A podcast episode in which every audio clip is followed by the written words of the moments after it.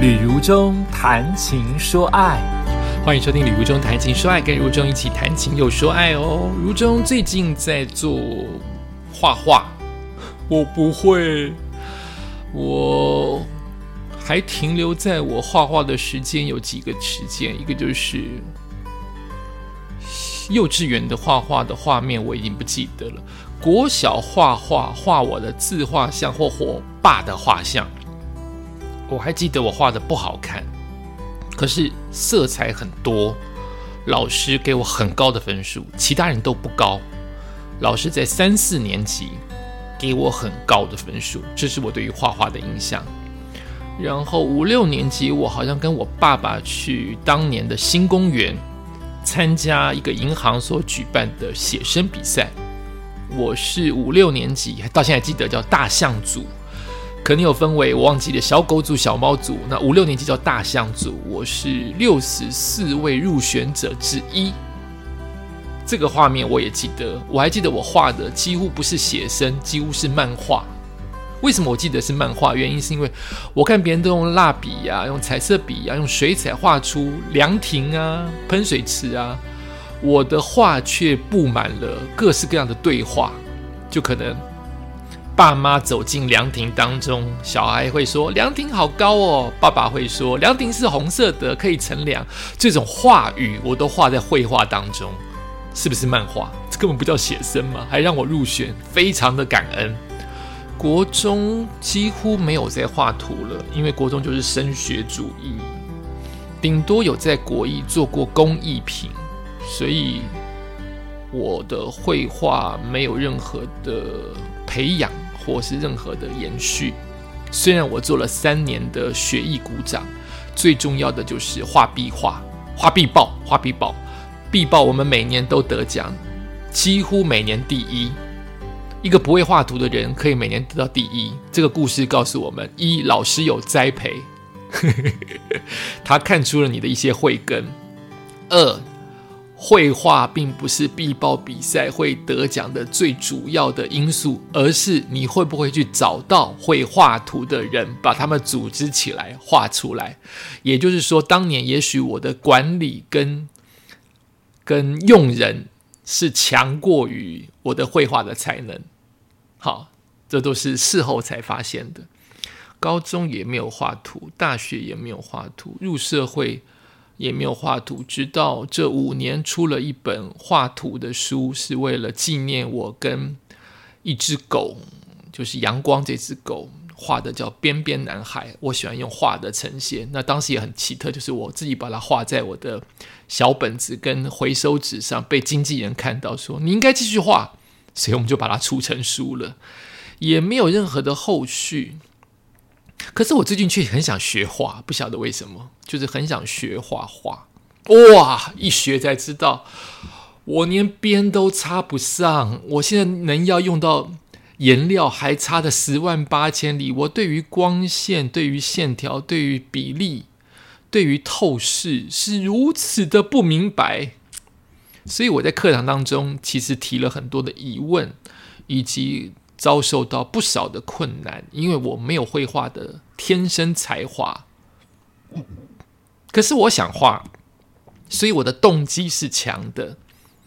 虽然很多的挫折，包括回来练习，包括去画的时候，在画室当中一个礼拜才两个小时，都会觉得比旁边的小朋友。我参加了是成人班，但是旁边有很多的小朋友都画的比我好太多太多。可是这些挫折却没有让我心浮气躁，我却觉得很有收获，我却觉得心平气和，很奇特哈。画图让我目前的感觉有心平气和，就是有挫折，画不出来，听不懂，难以绘画出自己想要的东西，看不懂。但是却心平气和，这个感觉很奇妙。也因为心平气和，我平常可能不太读的文章读进来了。哦，你浮躁了，你就会挑，就会避，就会远离阅读。甚至有一些文章，你就会觉得太沉重。你老是看的都是那一类的东西，但是因为你心平气和了，感官打开了，就有新的东西进来。所以今天要跟大家分享的文章，就是我画画之后忽然翻到了文章，我就把它给读完了。诶，觉得好像可以分享给大家，叫做 你看讲那么一大段，就是为了铺陈我想要念的文章。我的 pockets 实在是随心所欲哈，其实本来想讲绘画，讲一讲说还在读文章好了哈。就是来自于《天下》杂志，标题是如何面对困境。王小弟老师说：“别花太多时间在对你不公平的人身上。”哦，这是来自于他的一场演讲。他告诉年轻人要快乐、轻松一点，才能淬炼出更大的力量来改变困境。一起来听听看。资本主义以来的思想就是效率，成功也变成我们的紧箍咒。六十七岁，曾读过五座金钟、一座金马的导演王小弟，十一月二十一号应邀演讲时，他为了鼓舞年轻一代，在全球化资本主义体系不断拉大贫富差距的现代，面对各种困境时，必须要轻松一点、快乐一点，并且思考改变之道。出身军人家庭的王小弟，从小不爱读书，却有丰沛的表演欲。他成长的一九五零六零年代。台湾刚历经二次大战，物质条件依然困顿，无法上课表演的人，只能在暗巷当中模仿同学演讲，才能过足戏瘾。再加上生理性别虽然是女性，但她外形中性，也有个阳刚的名字。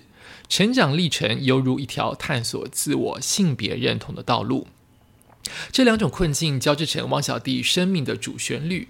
尽管如此，他仍保持一贯幽默、轻松，从编剧、导演工作中淬炼出敏锐的观察力。不管是自身或社会整体困境，他总保持着“坐而言不如起而行”的态度。就算有时会难免屈服于困境，但也总比什么都不做来得好。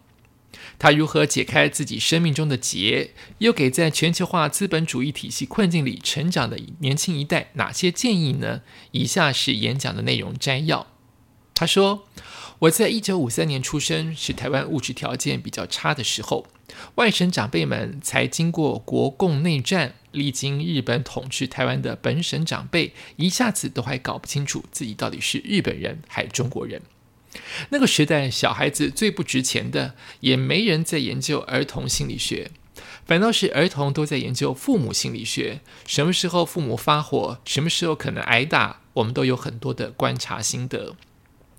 在这个时代成长，我其实觉得自己是个莫名其妙的小孩，成绩非常差，从小学一年级阅读、上课都有各种困难。但我却很羡慕好学生能够参加演讲，就算灯泡不普及，每到夜里巷弄伸手不见五指，小学二年级的我还是会想站在灯泡底下，把手背在背后，模好模仿好学生的演讲。那个时候，所有的美感生活物质条件都是困难的，这就是我们的时代。但我也相信，大家一定会注意到我另一个更大的困难。我的名字叫王小弟，多么为难我啊！我常常走在路上，有人会私下指指点点说：“哎，那是男的还是女的？”确认我的生理性别是女性之后，突然身边有人叫我小弟，却又让人误以为是小弟的那个兄弟的弟。有一次，我要到一个总裁办公室拍片，突然内急想上厕所，走到厕所前，清洁人员看到我要我去男厕，但我还是走进女厕，清洁人员却在外面大喊说：“哎，你很奇怪耶！”这真的是非常困难的两件事，为难自己也为难别人。其实每个人也有不同的困难，每个时代都有不同的困境。例如，以前的地域观念都打开了，你不再只是一个国家、一个地方做事。台北市人不只跟台北市人竞争，高雄市人也不只跟高雄市人竞争。不管做什么事情，你得把基本功练好，也必须同时保有自己的特色。再加上资本主义发展到有点恐怖的境界啊，财富不断集中。我最近看到一份资料，美国科技大厂苹果在二零一三年向银行借贷一百三十多亿美元。我心里质疑，苹果每年业绩好几亿美元呢，是每年的业绩是好几亿美元，银行也有一千四百多亿美元存款，为什么还要借钱？答案是，苹果现金虽多，却有很多资金调度问题。如果把海外的资金汇回美国，必须要缴税，不如直接向银行借钱。他借这笔钱是要买自己的股票，抬高自己的身价，所有的干部红利奖金也会提高。现在很多人透过类似这样的金融操作来累积财富，使财富越来越集中，这是未来一代年轻人集体要面对的困境。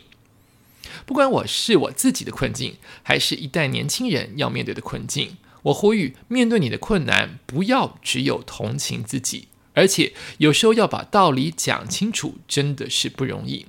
像我自己，虽然大家尊称我为小弟老师，但我经历过很多不为人知的挫败，往往只能自己承受。最后我会反求诸己，只求自己能够进步，进而改变。